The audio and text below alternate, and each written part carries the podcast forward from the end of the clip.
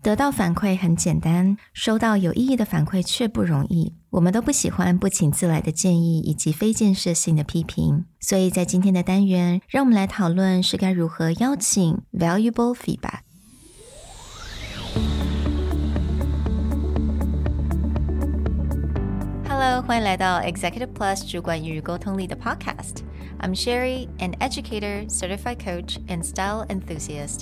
我相信专业有效的沟通是语言跟逻辑的完美结合。And I'm Nick, a startup consultant, corporate trainer, and late night gaming junkie. I believe great communication requires the right mindset and solid frameworks.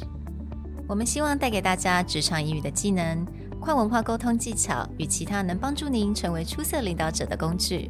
Join us each week as we share our experience, research, and methodologies to take your communication and language skills from good to great.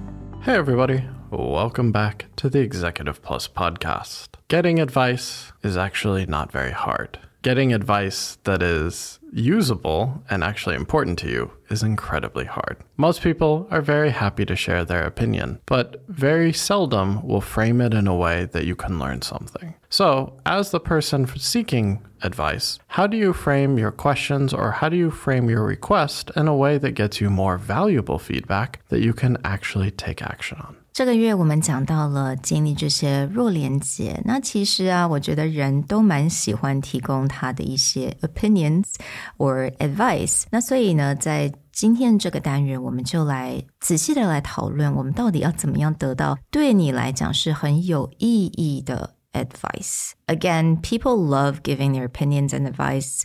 You know, that's why we call it sometimes it's unsolicited advice or not very constructive opinions, then, you know, I think it usually happens when your question it's just very general. Because in my head, what I wanted to received may be one way, but I have no control of how they would actually give me their advice or opinions. So, in general, we usually advocate for open ended questions, mm. right? Especially if you don't want to seem leading or you don't want to seem too serious. Then, if you want feedback, you don't give a close ended question. We're going to modify that a little bit in the fact that when you're seeking advice, yes, you do want to leave room for someone to give their full opinion. But when you ask a truly open ended question, you have no control over what kind of information is going to come at you. So if you just ask someone, How are you doing? Oh, you know, we had a big event last week. How did I do? You can get a whole range of information, and some of it may not even pertain to you. If you're like, oh, we ran that event last week, how do you think the event went? Or how do you think I did? they may spend 20 minutes talking about like a certain speaker at the event yeah. and not ever get back to what you're looking for. Or maybe you were working on something in particular and the advice you get was about something that you didn't do very well, but that's yeah. not something you were focused on. Right, because a lot of times 有时候我们问人家，因为我们做了一个 presentation，我们很想要了解我们做的是不是很好啊。当然，如果能够听到是很好的一个 compliments 的话，it makes us feel good。But 如果你只是问对方，诶，你觉得 我做的怎么样？我刚刚上在台上怎么样？那对方如果觉得说，哦，Here comes my opinion，他讲了说，哎啊，我觉得可能还要再多练习呀，要再更专业一点。That would just crush you.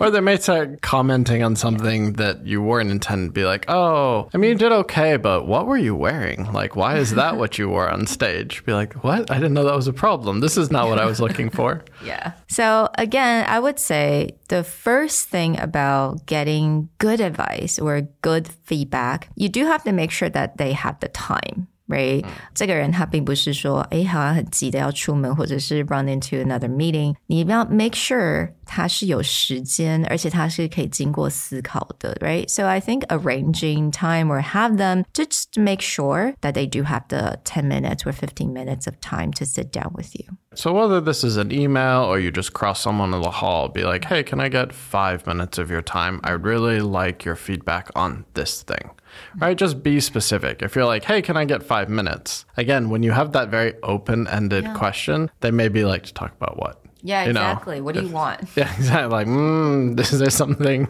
that I need to do for you? What is this? But if you're just very specific and say, hey, can you give me a few minutes this afternoon? I'd really like your opinion on how the monthly presentation went. Now, the next thing, which is something that we have already talked about, is how to get more specific with your request and with your question. When you're asking these questions, you need to think a little bit about how to ask guided questions. So, aside from that, just very open ended, like, how did I do? Mm. Where there's a huge range of what they could say. You can offer more guidance towards the things you want feedback on. So let's say again, you did a quarterly presentation and you want your supervisor or you want someone on the board's feedback, right? So you could just get more specific and say, how did you feel about my engagement with the audience, mm. right? Maybe that person was in the audience. Did you feel that I engaged with you? Yeah. Being more specific or more concrete on that. What am I looking for in my feedback with guided questions? Mm. Or how can I improve on the engaging with audience? How can I do better at that? Yeah. Or let's say you do want specific advice about your presentation. Don't just say the presentation as a whole. Start with a specific section. In what ways can I improve the opening? Mm-hmm. Or did you really feel that I lost you in the middle? Now they can think back about certain things and then give you advice on that piece rather than just being like, How was my presentation? Maybe the opening went really well, but they fell asleep halfway through, so mm-hmm. they can't really comment on the end. Right. So if you just leave it very open, maybe they'll tell you that, or maybe they'll just be like, oh, yeah, you had a good opening. And then that's it. But if there's a section you were concerned about or a section you noticed you were losing the audience, then you can ask them about that. Right. And you can open that question in many different ways. 我们刚刚有提到, oh, how can I get better at? How can I improve? Or in what ways can I improve? Or what advice would you give me when it comes to, and then, uh, 就具体的讲到你希望能够听到是什么部分. So there's many different parts of the presentation that you can like cut it into end of the presentation, the Q&A session, or maybe even like talking about the transition from point A into point B. Right. So the key in all of this is those guided questions. You can leave room for more feedback, but most often you may want to start with very guided questions, very specific areas that you noticed or that you want to either improve or you want to know how you did. Then you can round it out with something like Was there anything that didn't meet your expectations? Or where did I not hit the task you were looking for?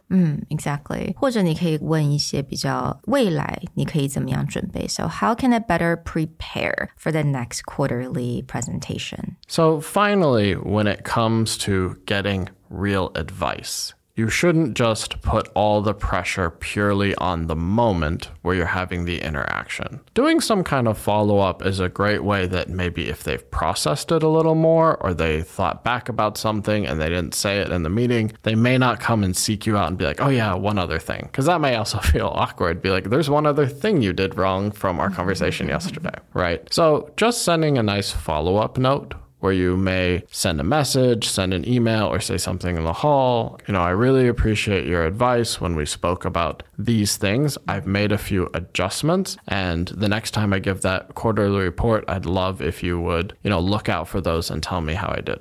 Right. To get get this person to be involved with all the changes and improvements. 那当然，我觉得经过这个过程，你跟这个人的连接一定会越来越强。So it may just go from weak ties to strong ties for sure. And like a quick example of you may feel that when it comes to weak ties, like, is it a little weird to ask this person for advice? But as Sherry said, everyone loves to give their advice and opinion, and myself included. In fact, mm. there was a, I would say more like an acquaintance, someone that we know, but I wouldn't say we know really well. And they ran an online webinar mm. and they invited me, and I actually joined just to listen in and kind of support. And then I was surprised that after they specifically sent me a message on Facebook and said, I saw that you were in the webinar. Mm. We had a conversation before about how I should present what I'm doing as a business. I would love if you could just take a few minutes and let me know what you thought about the webinar. And then she had like a few specific questions. Mm. But it was something that, yeah, again, I've probably only had two conversations yeah. with this person. But as soon as they said that, Right. Then I felt like, oh, okay, yeah, this person's trying really hard. And mm. so I gave my advice based on the feedback that she was looking for. So if you have an opportunity, build a personal connection with someone, ask for their feedback. They'll usually be very happy to give it to you. But again, don't just leave it wide open. Use those guided questions and also try and direct the conversation towards the things that you want to improve on. We hope you enjoyed this episode on how to get better quality advice when you ask for feedback. We'll talk to you guys next time. Bye. Bye.